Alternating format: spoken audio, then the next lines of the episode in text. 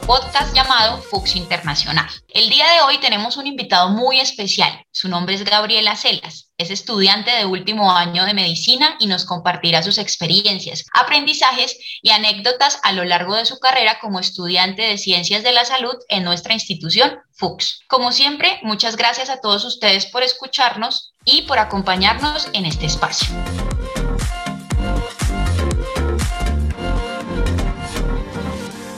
Ahora sí, le quiero dar la bienvenida a Gabriel. Hola Gabriel, ¿cómo estás? Hola Carla, muy bien, muchas gracias. ¿Cómo te ha ido? ¿Cómo te trata esta finalización de semestre? Súper bien, imagínate que ya estoy de vacaciones, entonces estoy aprovechando. Listo, ya, ya, porque ya se viene el internado ya para terminar tu carrera y graduarte, ¿verdad? Así es, en menos de una semana empiezo ya mi internado. Qué emoción, pero qué nervios. Bueno, Súper, te va a ir súper bien seguramente. Gabriel, para poder comenzar nuestro, nuestro episodio de este podcast, a mí me gustaría saber un poco quién es Gabriel, qué hace Gabriel, cómo se presenta Gabriel. Claro que sí, bueno, mi nombre es Gabriel Esteban Acelas González, tengo 21 años, como ya lo dijiste, soy estudiante de medicina de último año, ya a punto de empezar el internado. Digamos que eh, me gusta bastante eh, la investigación, es como mi mayor eh, gusto en, en, cuanto a la medicina, entonces pues hago así mismo parte de varios semilleros de investigación y pues bueno, aquí, aquí voy ya terminando, listo para graduarme. Súper. ¿Cómo te va con los podcasts? ¿Es tu primera participación en un espacio como estos? Eh, ¿Qué pensaste cuando recibiste esta invitación? Carla, esta es la primera vez que yo voy a hacer un podcast. La verdad, en un principio ni siquiera sabía qué era eso. Cuando me llegó la invitación, pues estaba nervioso porque, porque no sabía qué era, entonces me tocó buscar cómo funcionaba un podcast y todo. Y pues digamos que es un poquito a veces complicado la, la, comunicación, ¿no? O sea, uno no está tan acostumbrado a hacer este tipo de cosas, pero bueno, emocionado ya para eh, intentarlo. Bueno, eso es lo más importante, tener la actitud para poder comenzar como con estos nuevos retos que, que cada día nos traes y que pues en este mundo globalizado después de una pandemia, eh, yo creo que estos espacios son muy propicios para la divulgación de información. Entonces, Gabriel, entonces ya, ahora sí vamos a entrar como en materia de nuestro podcast. Nos gustaría pues que nos contara por qué decidiste decidiste estudiar medicina? ¿Cuál fue esa motivación? ¿Por qué un día te levantaste y dijiste, no, yo quiero ser médico? Bueno, pues es una historia, una historia bonita en realidad y larga un poquito, pero la voy a resumir. Digamos que mi madre empezó a, a trabajar en la universidad eh, por allá en el 2012, es decir, yo tenía dos añitos. Entonces ella empezó a llevarme de vez en cuando a su trabajo, ella trabajaba en el área de investigaciones, yo creo que también hay mi gusto por la investigación. Y eh, pues así a lo largo de los años, desde muy chiquitico, ella empezó a llevarme, yo empecé a involucrarme pues en ese medio de los médicos, del hospital, empecé a ver lo que hacían cada uno de todos estos doctores, cómo ayudaban a las personas. Bueno, y eso me fue envolviendo desde muy chiquitico, desde poquitos. Luego tuve la oportunidad de participar en una sesión de fotos en donde yo era un doctor, yo tenía como nueve añitos y, pues ya con una bata, yo todo feliz atendiendo personas chiquitico, obviamente pues eso fue metiéndoseme en la cabeza, pues llenándome eh, ese, ese espacio que yo quería cuando fuera pues ya más grandecito, ser médico. Entonces así a poquitos, yo creo que más o menos a los 11 añitos, 10 añitos, yo dije, no, definitivamente lo que yo quiero es medicina y desde ahí mi objetivo fue ser médico y luego dije, no, quiero ser ahora neurocirujano, entonces mi objetivo es ser médico neurocirujano. Y así fui desarrollando ese gusto hasta que, bueno, terminé haciendo lo que yo quería justamente. Bueno, ya estás a punto de lograr tu primer objetivo. Gabriel, ¿por qué decidiste estudiar medicina precisamente en la Fox? ¿Cuál fue esa motivación, teniendo en cuenta pues que en Bogotá tenemos tantas instituciones, universidades que ofrecen esta carrera? ¿Tú por qué escogiste la FUX? Digamos que parte, como parte de mi crecimiento fue en la universidad, yo le cogí muchísimo amor y creo que aplica la frase que, que tiene de hecho la universidad de mi escuela, mi casa, porque pues ahí crecí y ahí quise de una vez eh, hacer mi pregrado. Sin embargo, uno mira muchas veces, obviamente cuando sale del colegio, todas las universidades que hay justamente aquí en Bogotá. Y la verdad, cuando uno comienza a hacer ese estudio, a comparar pensum, a comparar como todas las características de cada universidad, yo creo que la FUX para mí fue lo máximo porque primero uno tiene muchas especialidades que ve durante la carrera que no están en otras universidades, entonces el pensum me encantó, me encantaron los escenarios de práctica porque pues son dos hospitales, el Hospital San José Centro y el Hospital Infantil, entonces obviamente dije, no, pues aquí tiene que ser, además he crecido toda mi vida acá, entonces de una vez me presenté y pues gracias a Dios pasé. Eso que mencionas de mi escuela, mi casa, considero que es una de las, el sentido de pertenencia más importante y una de las características más importantes de nuestra institución. Pero ahora me gustaría saber, Gabriel, ¿cuál es tu inspiración para no abandonar una carrera tan retadora como lo es medicina? Claro que sí, bueno, pues la primera es que ya voy casi que no, entonces obviamente no me puedo salir, entonces mi inspiración es que ya va a terminar. Queda poco. sí, ya queda poquito, ya no puedo decir que no. Y eh, obviamente, pues eh, Dios es como lo principal para mí, que me mantiene pues fuerte y todo para mantenerme en la carrera, mi familia, que pues el apoyo de ellos es fundamental, obviamente, y por ellos también estoy en esto y gracias a ellos. Y pues los objetivos que uno se plantea, ¿no? O sea, yo quería ser médico, entonces mi principal mm, objetivo era llegar allá y bueno, ya lo estoy pues logrando. Entonces eso, eso es lo que me ha mantenido fuerte pues en la carrera a pesar de lo, de lo complejo que a veces se torna, ¿no? Claro, lo entendemos. Gabriel, ¿y cuál consideras tú que ha sido la experiencia más importante durante toda tu carrera? Esa que tú dices, esa experiencia definitivamente marcó mi vida en un antes y un después digamos que son, no es solamente una, hay varias porque pues uno pasa por muchas cosas, ¿no? Una de esas es la sala de partos allá en obstetricia, o sea, yo creo que algo que me marcó muchísimo fue atender partos, recibir a un niño, o sea, recibir el principio de la vida aquí es algo de verdad espectacular, es algo que me encantó, algo que amé totalmente. Ir a hacer la adaptación de los bebés, que es cuando uno examina a los niños apenas nacen, eso me parece muy lindo porque es con tal delicadeza, con tal amor que hay que hacer esas cosas que la verdad, yo creo que uno, si es muy sensible, podría alcanzar a soltar una lagrimita.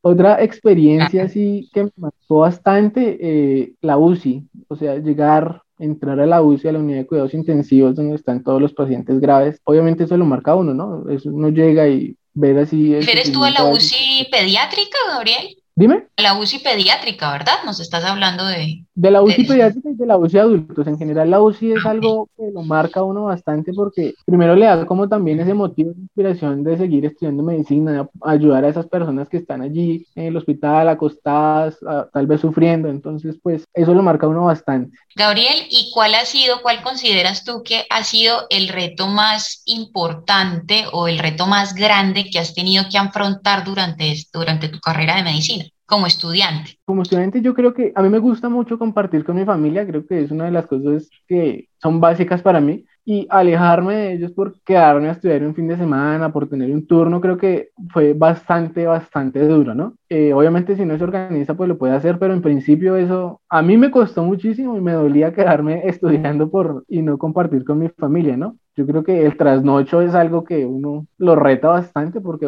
es estudiar contra el sueño, llegar eh, al hospital sabiendo cosas versus dormirse y pues eso es bastante complicado, ¿no? Claro, total. Estoy de acuerdo contigo, el sueño es de lo más importante que tenemos los seres humanos.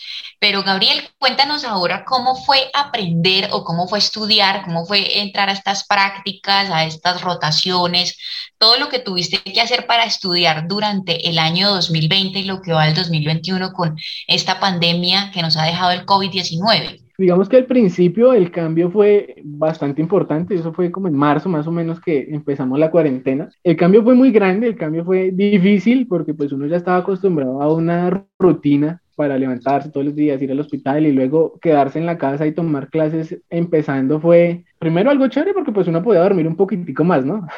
No tenías que madrugar tanto, claro no, no tenía que levantarme a las 4 de la mañana. Pero pues asimismo, la, las clases virtuales no eran lo mismo a estar allí en el hospital, ¿no? Eso yo me acuerdo que fue entre eh, abril, mayo y parte de junio que no podíamos ir al hospital. Sin embargo, tomando las clases así, pues se logró aprender. Ya a mitad del 2020, justamente yo empecé a rotar en ginecología y en obstetricia. Ahí ya empecé a hacer turnos, entonces eran turnos, primero mantener ese tapabocas N95, esa careta, pues eso lo hacía sudar uno muchísimo y allá en sala de partos, que es extremadamente caliente, eh, uno sufría mucho por, por el calor, ¿no? Pero uh, se va acostumbrando uno y, y pues al final ya se volvió como algo normal, entonces ir al, al, hospital con tapabocas pues ya era muy, muy normal y ya uno estaba acostumbradito y hacía todas sus cosas sin problema. Eso obvio, sin dejar atrás un poco el miedo por el virus al principio, ¿no? Ese como esa carga mm, que tienen ustedes los chicos que estudian medicina y todo el personal de la salud en general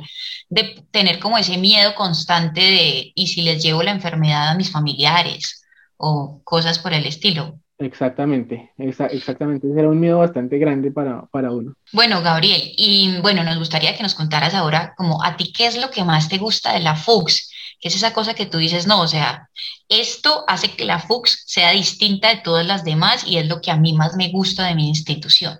No hay una que te hace como sentir ese, tener ese sentido de pertenencia. Sí, sí, no, no hay una sola cosa, son muchas cosas que creo que caracterizan a la universidad y que amo de la universidad. Una de esas, como te decía anteriormente, era lo de los dos hospitales. O sea, creo que no hay ninguna otra universidad que tenga dos hospitales para hacer las prácticas clínicas y eh, de ciencias básicas, ¿sí? Entonces eso le da un plus bastante grande a la universidad porque uno no solo está metido en un solo lugar, sino tiene la oportunidad de estar de un hospital a otro, aprender de, de ambos lugares, ¿no? Otra cosa, como también te decía, son las prácticas. Uno empieza prácticas desde muy chiquitico, desde quinto semestre, entonces, asimismo, parte del aprendizaje es el hacer, ¿no? Entonces, uno al hacer las cosas obviamente se le quedan más en la cabeza, se hace mucho más fácil, entonces entrar al internado y tal vez, aunque da un poquito de miedo, ser también rural, se le facilita a uno bastante en el momento de cualquier, cualquier cosa que tenga que hacer como médico, ¿no? Y, eh, o sea, es creo que la investigación, la investigación me encanta y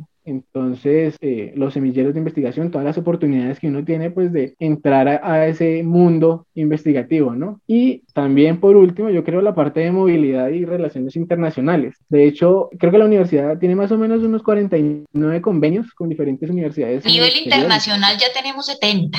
Ah, 70, mira, mejor aún. Y de hecho yo aproveché y me voy, te cuento que me voy ahorita en marzo para, para Bulgaria, entonces... Pues, claro, de eso te quería preguntarte, me adelantaste a la pregunta, pero te quería preguntar, ¿cuáles son tus expectativas acerca de este intercambio próximo, intercultural, internacional, interinstitucional que vas a realizar en la Universidad de Plovdiv en Bulgaria? ¿Qué esperas? ¿Qué es, con qué sueñas? ¿Qué te imaginas? No sé, cuéntanos qué, cuáles son tus expectativas acerca de esto. Bueno, primero la parte, como dices, cultural, es algo a lo que estoy eh, con muchas ganas de, conocer, ¿no? Yo nunca he salido del país, entonces en esta oportunidad de una vez me voy a ir para Europa y por tres meses. Bastante lejos te vas. Sí, eso.